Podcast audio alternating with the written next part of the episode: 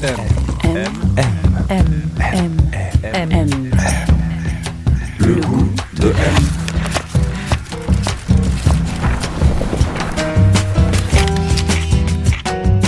M, le magazine du monde présente Le goût de M, un podcast produit par Géraldine Saratia qui vous entraîne à la découverte du goût d'une personnalité.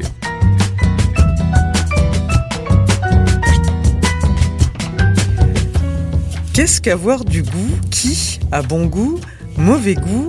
Et puis d'abord, comment se forme le goût? Cette semaine, le goût de M a rendez-vous avec Déborah Lukumwena. Elle est actrice, c'est une des jeunes stars montantes du cinéma français.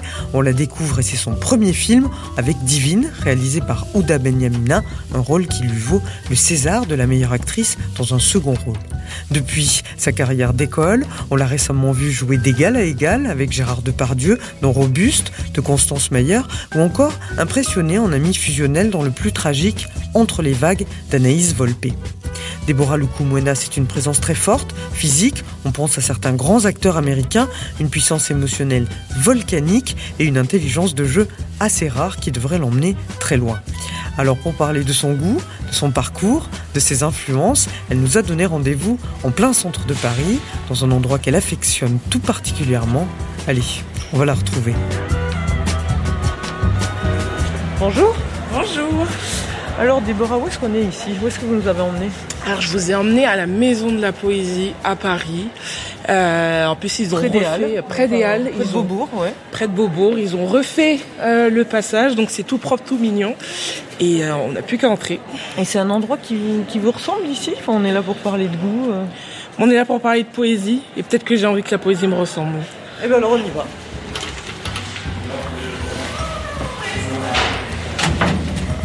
Allez, on descend. On s'est avancé dans la maison de la poésie, on a passé le hall, la grande scène, on est descendu à l'étage inférieur qui abrite une deuxième petite salle de spectacle, mais surtout une superbe bibliothèque. Dans cette pièce chaleureuse, un peu hors du temps, avec ses tapis, sa grande table en bois et tout autour de nous des livres, je lui ai demandé quel était le goût de son enfance, celui dans lequel elle avait grandi. Prompt. Fallait grandir vite, fallait vite comprendre les choses. Mes parents se sont séparés quand j'avais 6 ans et du coup, on va dire qu'il y avait plus trop la place aux éclats émotionnels, plus trop de place à l'enfance finalement. Il fallait vite comprendre que euh, voilà, on était élevé euh, cinq enfants par une seule maman et que euh, voilà, fallait pas faire un pas de côté. Vous avez grandi où À Villeneuve-Saint-Georges, c'est ça ou... Je suis née à Villeneuve-Saint-Georges, mais j'ai grandi dans une petite ville dans le 91 qui s'appelle Épinay-sous-Sénard. Et c'est une combinaison entre la forêt, la campagne et la banlieue. Ouais, c'est ça, c'est euh, un peu plus du nord de Paris en transport. Ouais, Euh, deux heures. Deux heures Bon. Euh, ça ressemblait à quoi l'appartement ou la maison dans laquelle vous avez grandi? C'était, euh, il y avait quatre chambres. Je partageais la mienne avec ma petite sœur et mes frères partageaient les leurs. Et c'était, euh, quand on est arrivé, c'était tout blanc. On a mis euh, du papier peint vraiment très modeste. Et en fait, rapidement, cet appartement que j'ai trouvé au début euh, très grand, bah, il est vite devenu petit. Je pense. Je- bon, déjà, on vivait euh, constamment à six, mais je Ouais. l'ai trouvé. Petit, euh, étriqué, et j'ai trouvé même qu'il a perdu de la couleur au fur et à mesure des années. En grandissant, vous voulez dire? Ouais, en grandissant, je trouve qu'il a perdu de la couleur, mais euh, mais euh, je sais qu'il y avait une pièce, c'était ma chambre, euh, le carrelage était turquoise, euh, dans d'autres, euh, il était blanc, c'était une déco assez aléatoire et c'était plus euh, nos photos d'enfance en fait qui faisaient la déco. Vous le disiez, vos parents vous se sont séparés, vous aviez 6 ans, c'est votre mère qui vous a élevé. Si on parle des, des goûts de cette femme, vous diriez quoi? Qu'est-ce qui l'intéresse?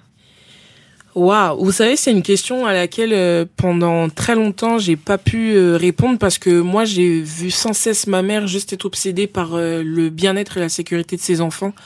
En fait, je me rends compte que la plupart de ma vie, je n'ai vu ma mère qu'en mode survie et en mode est-ce que mes enfants mangent, est-ce que mes enfants font bien, est-ce qu'ils rentrent, etc. Donc je pense que là maintenant, ma plus petite sœur a 22 ans, donc l'éducation entre guillemets est terminée.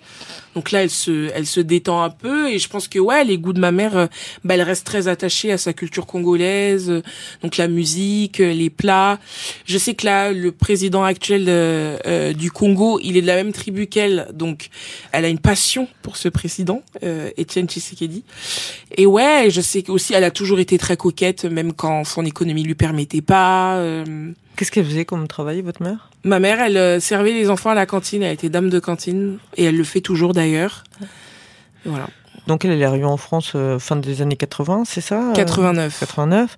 Et du coup, sa culture euh, congolaise est restée hyper présente pour elle, en fait. euh. Ouais, c'est resté hyper présent, mais en même temps, elle a aussi énormément embrassé la culture française et euh, et elle a fait avec parce que c'est aussi un pays qui l'a euh, accueilli et qui l'a euh, d'une certaine manière sauvé aussi. Elle est venue trouver un un avenir meilleur pour ses enfants et en fait, euh, ma mère, je pense que c'est euh, la meilleure combinaison entre celle qui a quitté son pays, sa culture et qui a embrassé celle d'accueil et qui a su garder tout le temps euh, 50-50%. Elle a énormément avancé, elle s'est énormément euh, ouverte d'esprit. Hmm. C'était pas gagné. Vous disiez, elle était sévère aussi, quand même. Enfin, Ah ouais, et elle l'est encore, c'est juste que maintenant elle, elle dessert un peu les vis, mais bah ouais, en fait, ma mère, elle a eu à jouer le père, euh, la, bah le père et la mère, ouais, et euh, le parent, euh, le bon flic et le mauvais flic, quoi. Donc euh, c'est compliqué, hein. Ce qu'elle disait, c'était que si elle était que bon flic.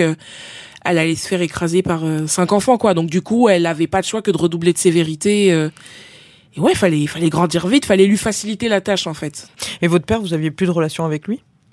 J'en ai eu, euh, mais euh, ça fait 4-5 ans que j'ai, euh, j'ai, pour l'instant, je peux plus nourrir de relation avec lui. Il était du Congo aussi, votre père? Ouais, mais Ouais. moi, je suis 100% congolaise. Mes parents sont congolais tous les deux, la même culture. Mais euh, voilà, c'est un homme que j'ai connu 6 ans. voilà. Dans votre famille, euh, la famille avec euh, là vous habitiez, avec votre mère, vos frères et sœurs, euh, si on essaye de définir un peu euh, le goût du kumwena, c'était quoi? Qu'est-ce que vous faisiez? Euh, Alors on avait une tradition le dimanche, c'est qu'on se mettait euh, des euh, tu sais des vidéos ou des euh, cassettes de musique congolais de chanteurs parce que tu sais il y a une grande grande culture de la musique Congo RDC et du coup euh, on se faisait des concours de danse euh, et on reproduisait ce qu'il y avait dans les clips vidéo parce qu'il y avait toujours des super danseuses qui avaient fait des des bracelets, des colliers autour des tailles, elles étaient super belles, elles avaient la dernière chorégraphie et donc du coup on avait des dimanches où on on n'arrêtait pas de faire ça.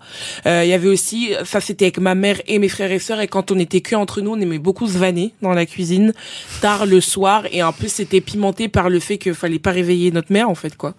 Quand on se disputait pas, quand on se tapait pas dessus, il y avait une certaine harmonie, parce qu'on s'est bien disputé et bien tapé dessus aussi entre nous. Et est-ce que dans votre famille, vous parliez tout à l'heure de, de plats congolais, il y avait un plaisir de manger, c'est un truc qui était important Bah oui, alors il y a la nécessité, bien sûr, euh, parce que bah, je viens d'une famille pauvre, donc du coup euh, l'économie très vite ça a été problématique. Et par dessus ça, oui, c'est culturel en fait, euh, bah, dans, surtout dans les pays d'Afrique et encore plus dans les pays d'Afrique noire, tu vois, de bien manger. Et, et la, et la cuisine congolaise est hyper riche et hyper épicée. euh. donc oui, c'était un plaisir, bien évidemment. C'est c'est un plaisir pour ma mère de cuisiner, même si elle est un peu plus âgée, elle est un peu plus fatiguée, mais quand même, ça reste un plaisir pour elle ça reste un plaisir pour nous aussi de manger les plats et tout, etc. Elle désespère à l'idée que je l'observe et que j'apprenne, mais ça viendra. Elle désespère parce que vous vous apprenez pas ou parce, Parce que, que vous apprenez j'apprends pas. Parce que vous Elle a peur que ça se transmette pas. Non, mais si, mais c'est juste que ça n'aura jamais le même goût qu'elle. Voilà. M, le magazine du monde présente le goût de M. Alors qu'est-ce que vous nous avez en- emmené là? Alors, où est-ce qu'il est? Voilà, il est là. Ça s'appelle Le Livre Dieu de Stéphane de la Bruyère et Jean-Marc Fies. Ouais. Ça fait euh, 16 ans que je l'ai. En fait, euh, la bibliothèque de mon Ah, quartier, sur, euh, à Épinay-sous-Sénard, a organisé un concours de carnet de voyage. Et euh, j'ai eu le deuxième prix, et c'était ce livre-là. Euh, j'ai rencontré l'auteur, en fait, Ouais. euh, qui m'a du coup fait une dédicace, qui est encore intacte, pour Déborah. Garde tes beaux yeux ouverts, des bisous, Jean-Marc. Et en fait, c'est un livre euh, qui ne parle que Dieu. Donc, tu sais, il y a plein d'illustrations euh, avec euh, des, des, des, jeux de mots. Tu sais, je n'aime surtout pas avoir les yeux dans ma Ouais, poche. ouais, ouais. Tu vois, des trucs comme ça. Et en fait, euh, je, je c'est dingue qui m'est conseillé de garder, de garder mes beaux yeux ouverts aussitôt, je trouve. Vous aviez quel âge?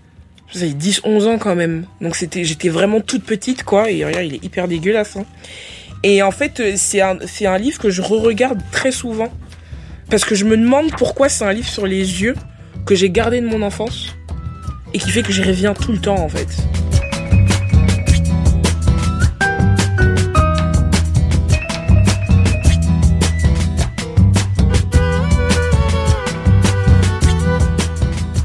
Et vous, euh, qu'est-ce qui vous a intéressé à vous, si, aussi loin que vous vous souveniez? Alors moi, l'ailleurs m'a toujours intéressé. Je pense que toujours, euh, bah, l'imagination, ça a très vite été une grande amie pour moi parce que ça m'a permis justement d'imaginer un ailleurs, un ailleurs plus confortable et du coup, je pouvais, ça passait dans la lecture, ça passait dans les dessins et ça passait dans la musique. Donc très tôt, en fait, ces choses-là, euh, c'était des choses qui m'intéressaient euh, aussi.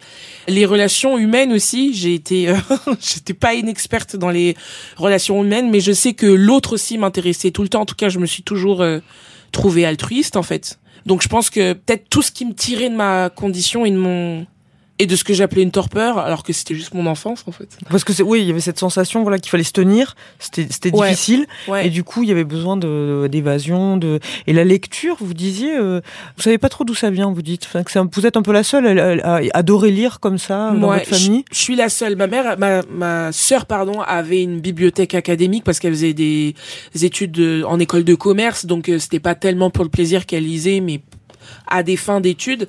Et moi, en fait, j'ai piqué dans euh, sa bibliothèque des lectures obligatoires qu'elle avait. Et pour moi, c'était du coup un plaisir. Je sais qu'un des premiers livres romans sérieux que j'ai lu, c'est Une vie de Maupassant et que j'avais kiffé. Euh, au bonheur des dames aussi que j'ai pu ensuite étudier euh, en première L. Mais oui, en fait, c'est en fait, je me suis trouvée toute seule et c'est vrai qu'aujourd'hui encore, je sais pas comment l'expliquer, mais je sais que ce goût pour l'évasion et pour l'ailleurs, la lecture me l'a permis très vite. Et très vite, je me suis réfugiée dans ça. Vous alliez où à la bibliothèque? C'était quoi le... Ouais, bah la bibliothèque où je voulais vous amener, c'est une bibliothèque dans mon quartier que je tiens à citer. Elle s'appelle Jules Verne et euh, c'est là-bas que je passais tous mes mercredis et mes samedis après-midi. Je lisais, alors tu sais, il y a la section jeunesse en haut et la section adulte en bas. Moi, je commençais, j'étais tout le temps en haut. Je lisais Max et Lily, sais, toute cette série-là. Euh, je lisais Les Witch. Euh, je lisais aussi euh, Lettres de 0 à 10 de Suzy Morgenstern. Je sais pas pourquoi, c'est un roman qui m'a euh, touchée. Et peu à peu, je commençais à faire des allers-retours avec la section d'en bas, section adulte, donc des BD plus... euh, un peu plus adultes, euh, avec du Zola aussi que j'ai très tôt aimé mais que j'ai pas su lire tout de suite parce que il faut une certaine maturité. Et peu à peu, les allers-retours entre les deux sections se sont arrêtés et je ne suis plus restée qu'à la section d'en bas. Et ouais, en fait, je passais des longs mercredis pour tromper aussi une, une solitude, en fait. Moi, j'étais une enfant très colérique et donc euh, quand je me sentais pas euh, comprise, euh, je m'isolais beaucoup, ouais. Et aujourd'hui, même avec le recul, vous sauriez dire ce qui vous plaît? Enfin, quel type de littérature vous plaît Ou quel type de texte vous plaise? Ouais, je saurais, mais je sais que c'est biaisé par les études que j'ai faites. J'ai fait une licence de lettres modernes et donc forcément, je me suis mis une exigence supplémentaire par rapport à la qualité de mes lectures, alors que quelquefois j'aurais juste envie de me faire un, sais, un Mary Gings Clark, tu vois, ça, j'aimerais bien. Mais bon, euh, j'ai été à la Sorbonne, donc tu vois, c'est pas des livres que tu lis. euh, moi, j'ai toujours eu une passion pour la littérature classique, tu vois, mais les, les, les œuvres que je t'ai citées avant, euh, les Witch, Max et Lily et tout, ça a fait partie des œuvres que j'ai aimées. Après, aujourd'hui, euh, je lis Édouard Louis, j'adore. euh, je t'ai parlé de Zola, j'aime aussi énormément Zola. Alors, c'est à la fois influencé par mes études académiques, mais aussi parce que j'y trouve, parce que j'aime beaucoup la manière qu'il a traité du déterminisme social, et je trouve que ça me concerne Mm. énormément, tu vois. Et Édouard Louis aussi, finalement. Et Édouard Ouais. lui aussi, encore plus, c'est notre Zola moderne, hein, tu vois, pourquoi pas. Puis surtout, la découverte de fou que j'ai fait, alors au lycée, c'était Gargantua de Rabelais. Non mais un géant qui, qui pisse sur tout le monde. Enfin, je sais pas, il y avait cette Ouais, il y notion a la de gigantisme. démesure, ouais, ah ouais, ouais, ouais. De, de l'opulence en fait, qui moi me fascinait. C'est pas anodin que j'ai la corpulence que j'ai et que le gigantisme Bah me oui. fascine. Et puis surtout, dans toutes les études de texte qu'on avait fait euh, en cours, en fait, tout- toute la satire qu'il y a derrière ce, ce, enfin, c'est c'est toute une société en fait sur laquelle on tire derrière ce, ce géant en fait. Et je, et il y a plein de choses qui résonnaient pour moi quoi et qui continuent de résonner. Et je pense que c'est l'insolence de Rabelais aussi quoi. Je sais qu'il avait un un surnom qui était en fait l'anagramme de son nom et de son prénom quoi. Donc il en avait presque rien à foutre de se faire griller. Et non, je sais, en tout cas, je pense que c'est de l'insolence, peut-être que j'avais envie d'avoir aussi, et que je continue de vouloir avoir envie, qui me fascine. Vous adoriez euh, la lecture, euh, la musique, Ouais. euh, le cinéma déjà ou pas? Non. Non, j'ai pas ce cette euh, ce- cette narration de j'ai eu la révélation quand j'avais 8 ans. Non. Malheureusement non. Alors, Vous le disiez, vous avez fait des études de lettres à la Sorbonne. Ouais. Vous aviez quoi comme relation avec Paris? Ah non, mais alors moi Paris c'est et je continue à nourrir une passion mais une passion plus réaliste sur cette ville. Mais moi, Paris, alors dites-vous que euh, moi, je venais du 91. Il fallait prendre un grand RER qui mettait 45 minutes à me relier à Paris, quoi. Donc quand j'arrive là-bas, en fait, c'est un peu la, la, la taverne d'Alibaba, quoi. C'est que j'arrive et, euh, et c'est un champ de possible. Donc je me sens hyper petite dans cette ville où je me dis que bah, qu'il y a mille histoires mêlées en fait et que moi je suis au milieu quoi donc euh, c'était l'occasion de moi j'ai découvert le jardin du Luxembourg euh, j'adorais ça euh, c'était un truc de fou pour moi euh, de prendre un Starbucks est-ce que c'était pas un starter pack de la parisienne ça tu vois? Donc je me sentais pour moi c'était dans la, la romantique que j'étais j'étais à ma place quoi et C'était je- la, ouais, la rive gauche un peu quoi. ouais, ouais. mais plus, bah, plus je grandis, bah, plus je traîne en rive droite, du coup. Vous veniez avec vos amis à Paris par exemple ou euh, Ouais, ouais, et c'était vraiment un événement. En plus, j'ai eu une maman sévère, mais qui, de manière très surprenante, à 16 ans, me laissait aller à Paris. Donc c'est à une heure de chez moi, donc elle me laissait prendre un RER, j'avais ma mon passe Navigo et tout, etc. Donc j'étais euh, libre plutôt. Et ouais, c'était une virée à Paris, quoi. C'est venez, on va à Paris, venez, on quitte notre petite ville de campagne où t'as le dimanche euh, un bus qui passe toutes les 30 minutes pour te relier à la gare. C'était the sortie, quoi. Et fêter le nouvel an à Paris, tu sais, en dehors, c'était aussi... euh, c'était fou, quoi. Et donc vous arrivez à la Sorbonne. Ouais. C'est des codes différents la Sorbonne. Vous vous sentez comment quand vous arrivez à la Sorbonne? Pas bien parce qu'en fait euh, c'est pas la première fac à laquelle je vais. Après le bac, je vais à la fac à Saint-Quentin en Yvelines dans le 78. Je ne sais pas ce qui m'a pris, c'était à deux heures de chez moi. Je fais un semestre, je me rends compte qu'au niveau du rythme ça va pas, donc je demande, je demande un transfert. Donc je continue ma licence et du coup je suis transférée à la Sorbonne. Donc du coup je perds des copines que je m'étais faites euh, à Saint-Quentin.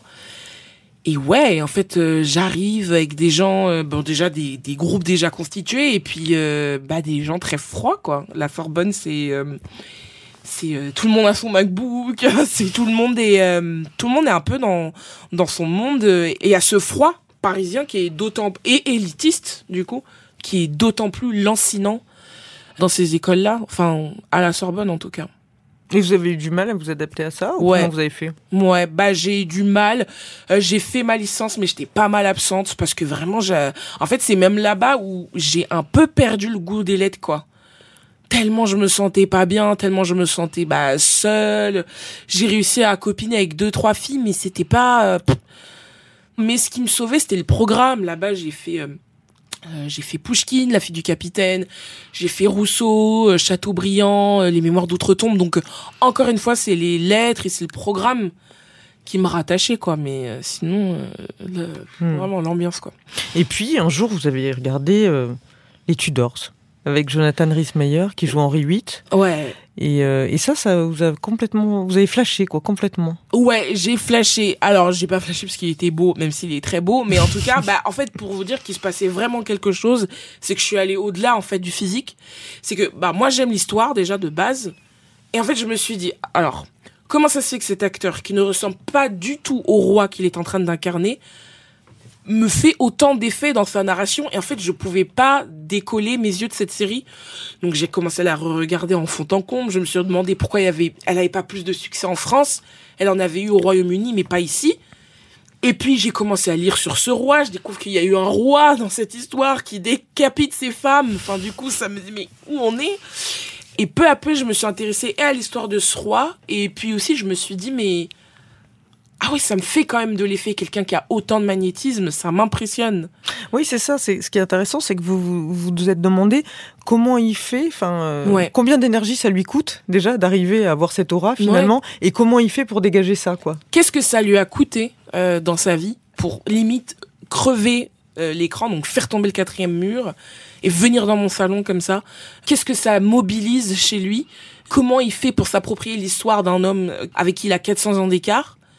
Et ouais, et tout ça, ça m'a intrigué. Et c'est là la petite porte d'entrée, en tout cas vers mon intéressement euh, pour ça, quoi. Mais c'est ça qui vous a effectivement euh, parlé profondément, plus que effectivement une fascination pour cet acteur ou une identification. Ouais. C'est-à-dire, c'est vraiment cette espèce de pouvoir du jeu, quoi, que vous avez vu euh, en regardant ça.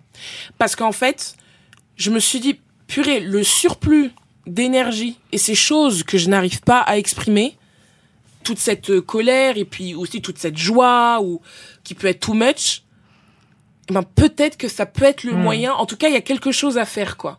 Parce que vous, vous avez eu la sensation d'être trop, Ouais. justement? Bah oui, bah je pense qu'à la Sorbonne c'était ça, euh, à l'école aussi c'était ça, euh, et il y a jamais eu de résolution. Et en fait, regardez les Tudors et regardez cet acteur, je- parce que ça se voit qu'il est volcanique lui aussi et qu'il a, il y a un souffle d'énergie quand il joue en fait. Et je me suis dit putain, il a trouvé un espèce pas de pressoir, mais tu vois presque un, un tamis quoi, Ouais. où il peut euh, e- expulser tout ça.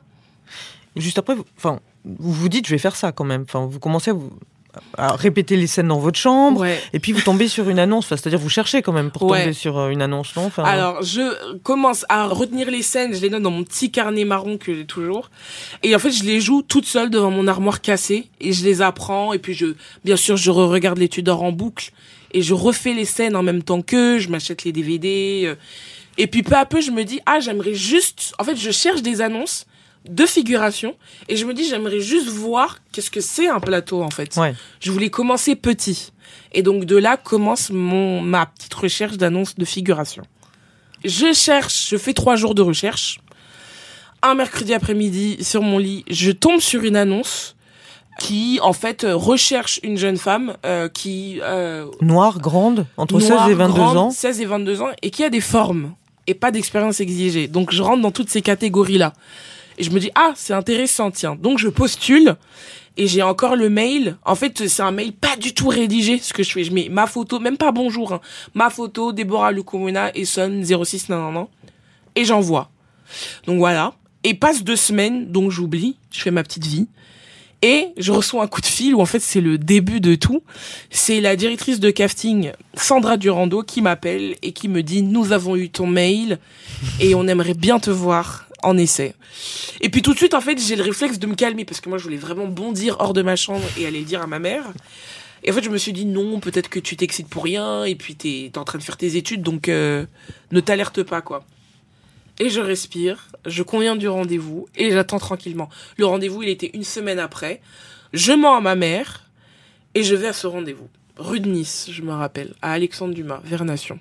C'était ce qui va, ce qui va devenir divine. Hein. Ouais. C'était le film d'Ouda Benyamina. Et puis, euh, donc, bah, elle va vous, vous prendre, elle va vous tester pendant une période hyper longue. Ça dure neuf mois, c'est ça? Enfin, Ouais. euh, Elle me fait faire un casting de neuf mois et en plus, euh, c'est pas neuf mois d'affilée. C'est-à-dire que quelquefois, elle me laisse sans nouvelles. C'est-à-dire que je n'ai ni oui ni non. C'est juste euh, pas de nouvelles. Et moi, comme j'avais pas passé de casting, j'avais jamais passé de casting, donc je me suis dit c'est normal en fait, c'est le processus normal.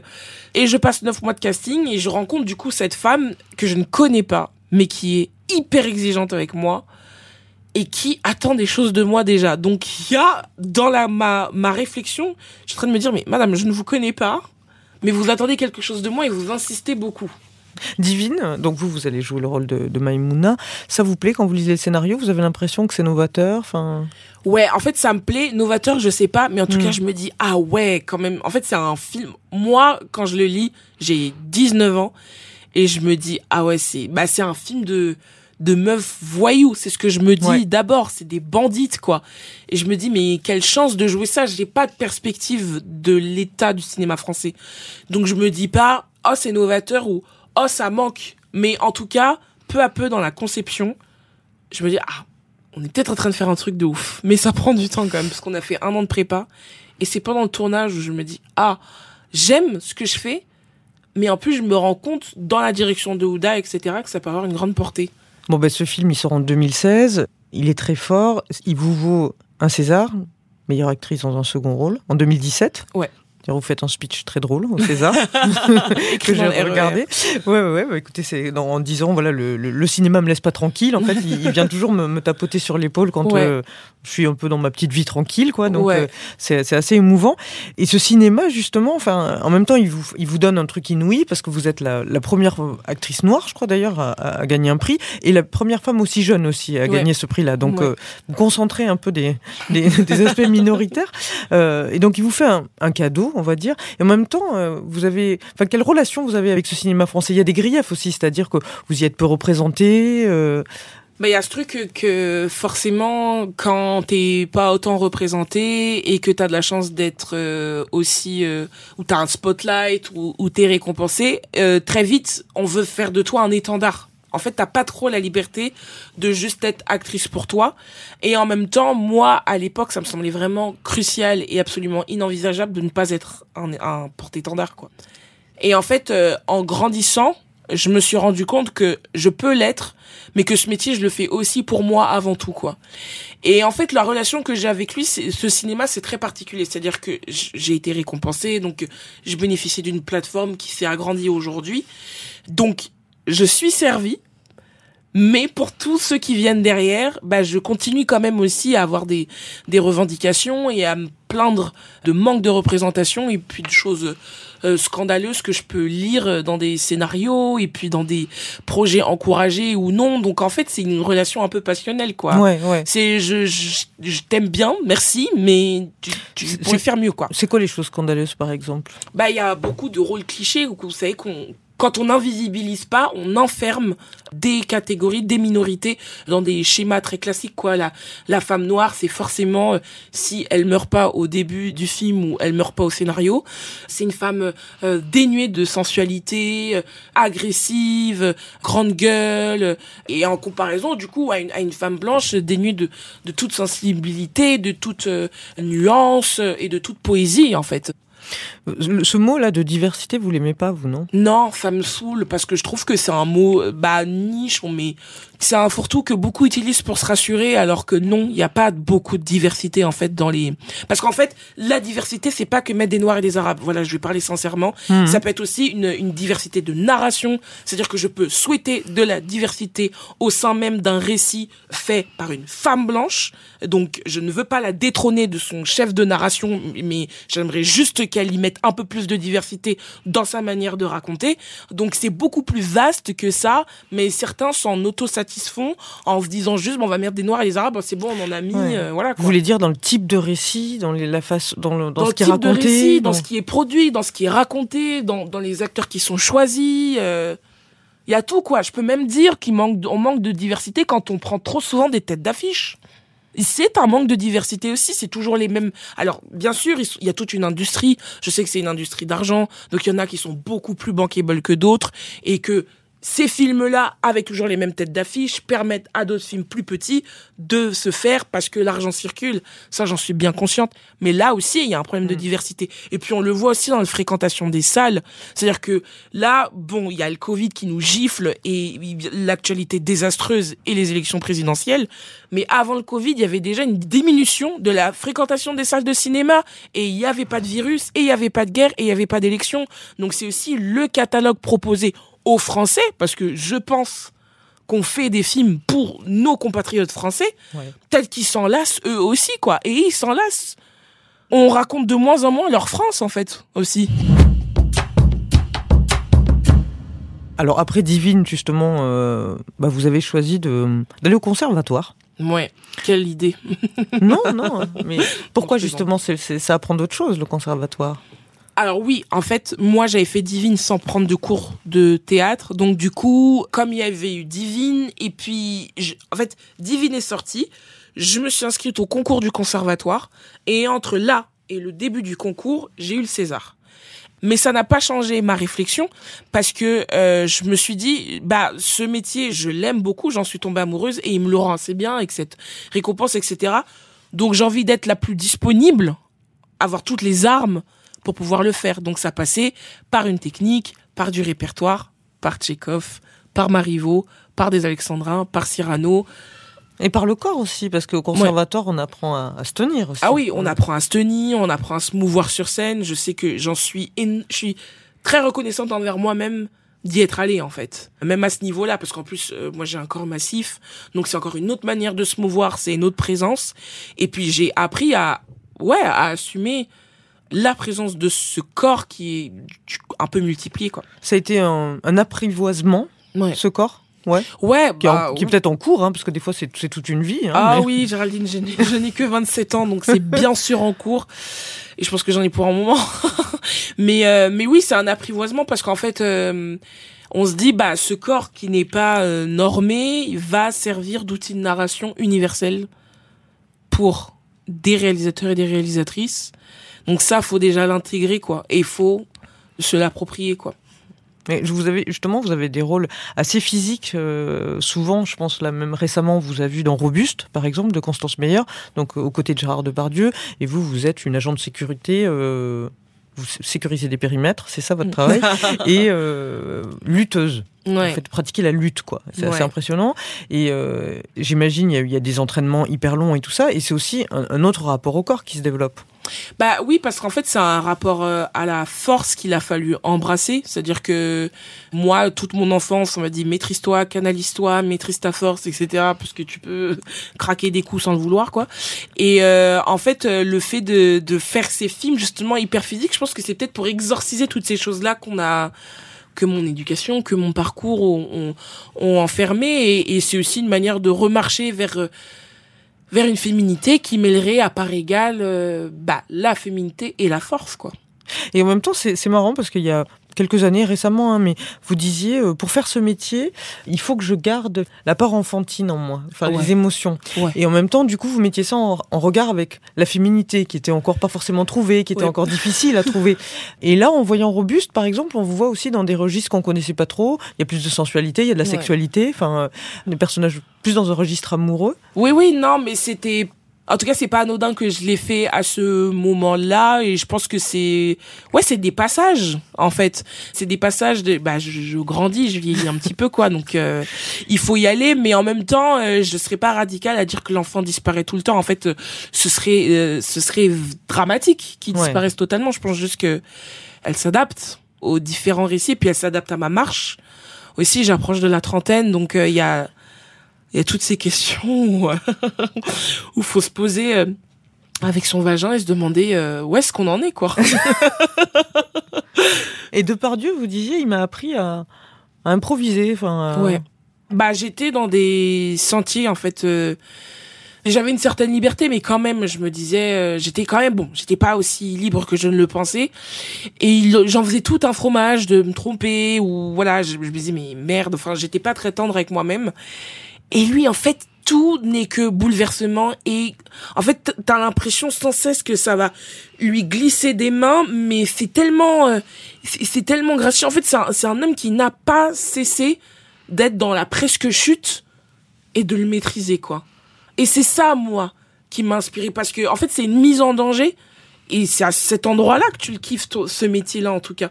C'est votre, votre goût en, type d'acteur, Depardieu enfin, c'est. euh, Ouais, parce que c'est le géant qui a accepté qu'il était géant et qu'il aspirait tout. Et c'est un homme qui, je, je regardais il y a pas longtemps encore Germinal. C'est un, un homme qui a accepté tous les contours immenses de son corps et de son existence, qui étaient hors normes et qui s'est dit je vais avancer avec.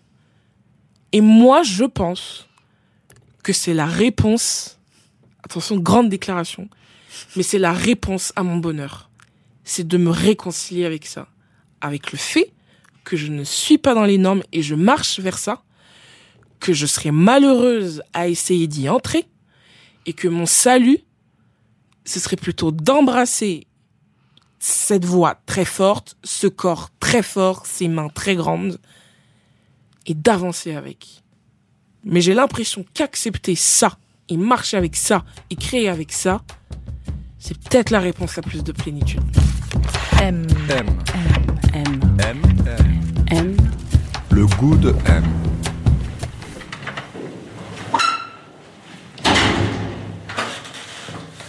Oh waouh Alors, où est-ce qu'on est, Déborah?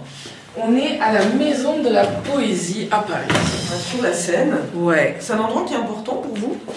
C'est un endroit qui est devenu important euh, pour moi parce que à la force des choses, j'ai dû traverser une des plus grandes douleurs de ma vie en étant ici.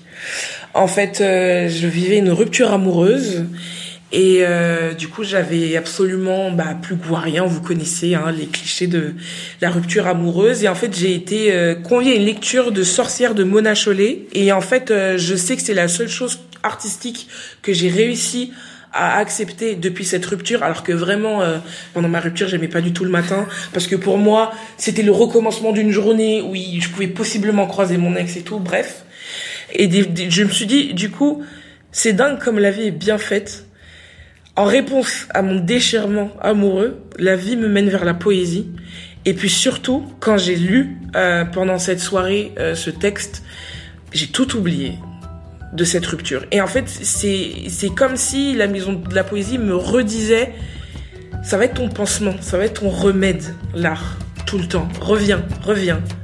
Prends soin de toi, mais reviens.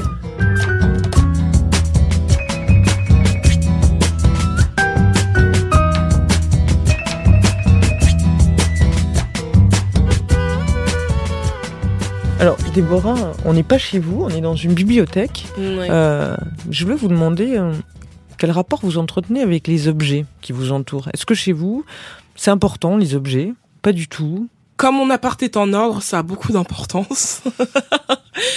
Quand il est pas rangé, je sais que ça m'énerve d'échapper à beaucoup d'objets. Parce qu'il y a du bordel, quoi.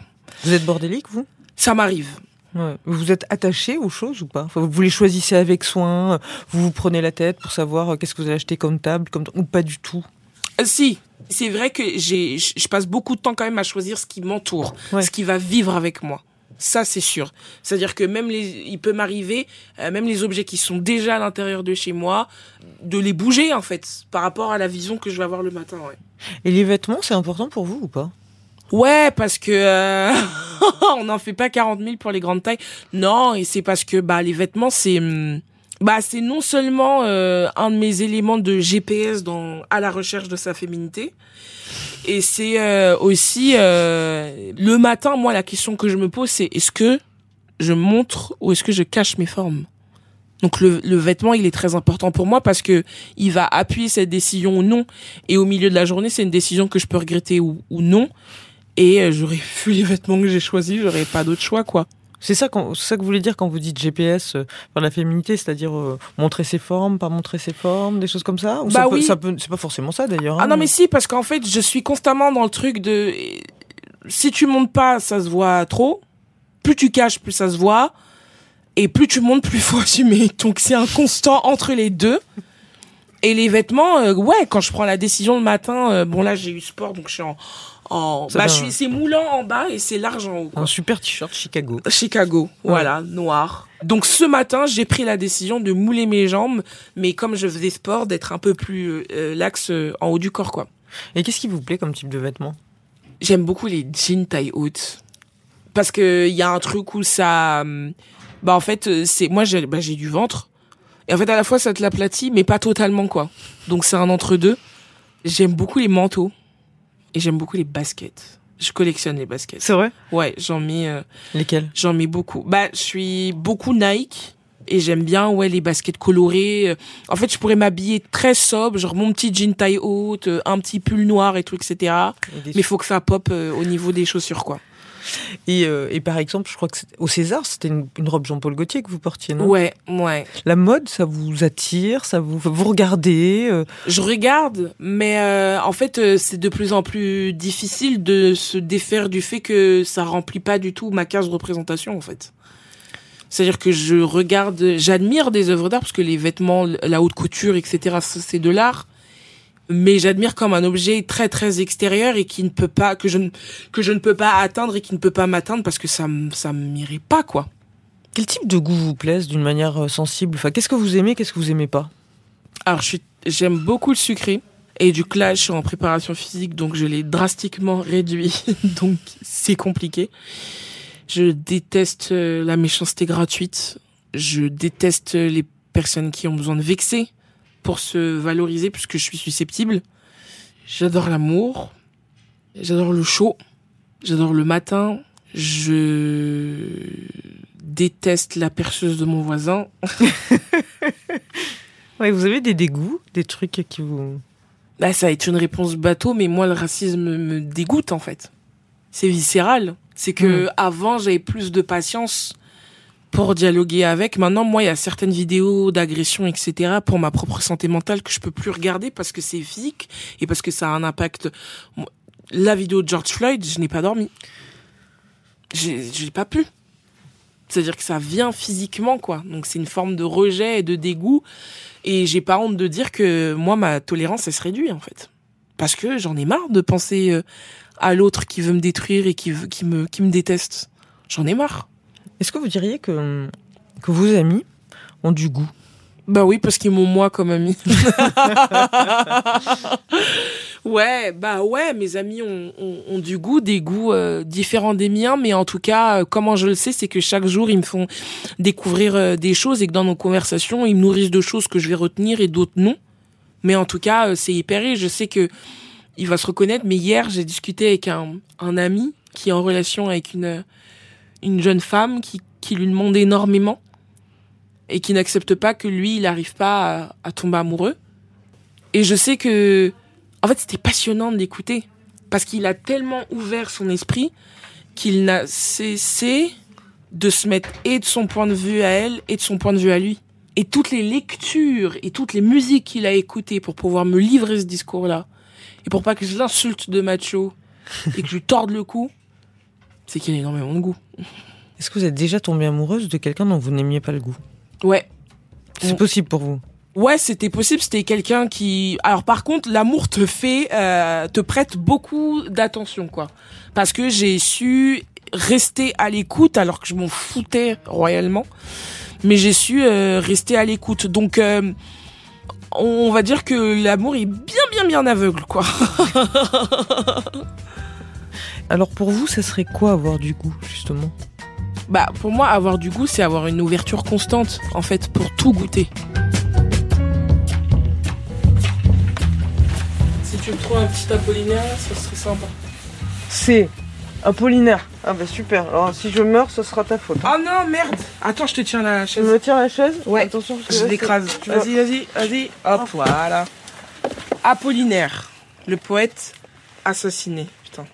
Ça, c'est un auteur que vous aimez, Apollinaire? Ouais, parce que c'est... Il y a un truc très euh, mélancolique, mais c'est pas mélancolique suicidaire, ça reste beau, quoi. Enfin, c'est... Tu vois Attends. Ah.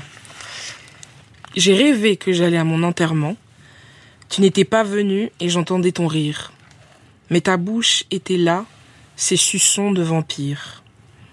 Cerceau rouge roulait sous mon regard dément et je mourrais encore en entendant ton rire. Oh là là, pardon, mais c'est trop trop beau, ça me... Ah C'est trop trop C'est beau ça hein Ah, c'est super beau C'est la fin de cet épisode. Il a été réalisé par Emmanuel Beau, préparé par Diane Lizarelli et Mélissa Fulpin et produit par Jean Idéal pour M, le magazine du monde. Ce podcast est désormais un accès libre. Je vous dis donc à la semaine prochaine pour aller à la rencontre de notre invité, de notre goût. Si vous souhaitez soutenir Le Monde et le travail de nos journalistes, abonnez-vous sur lemonde.fr.